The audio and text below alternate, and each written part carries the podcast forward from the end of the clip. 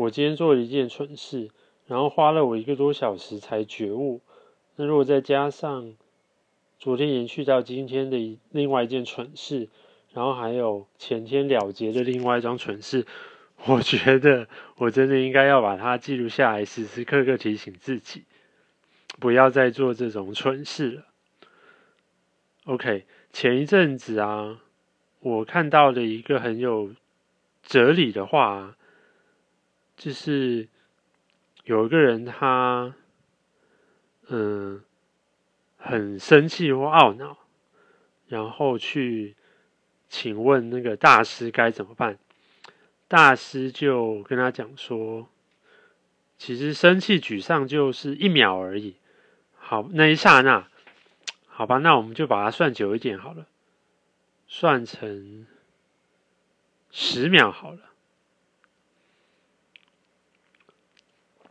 他就说哈，如果你有八万六千四百元，你会因为掉了十块钱而懊恼吗？那个人说不会啊。他就说那那你在懊恼什么呢？一天有那么长的时间，为什么要为了那短短的十秒钟的那个不快而在那边持续的让自己不开心呢？唉，道理都是很好的，可是实际碰到的时候，就是在考验我们的能耐了。可见的当下，我可能就是没有感同身受，只是懂那个道理，但是真正发生在自己身上的时候，唉，还是花了我一个多小时才觉悟，说我干嘛浪费时间在找。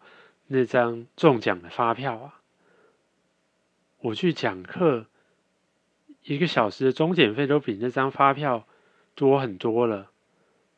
那我继续找，不是更浪费时间，然后又损失更多了吗？所以刚刚那时候我觉悟了以后啊，我就停下来，然后就做别的事，不再去找那张发票了。反正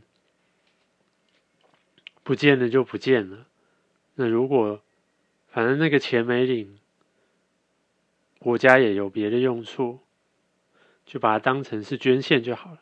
总之呢，我录这个呢，就是希望常常能够提醒自己，要当机立断，不要再为了一些短暂的困扰而。浪费更多的时间去懊悔。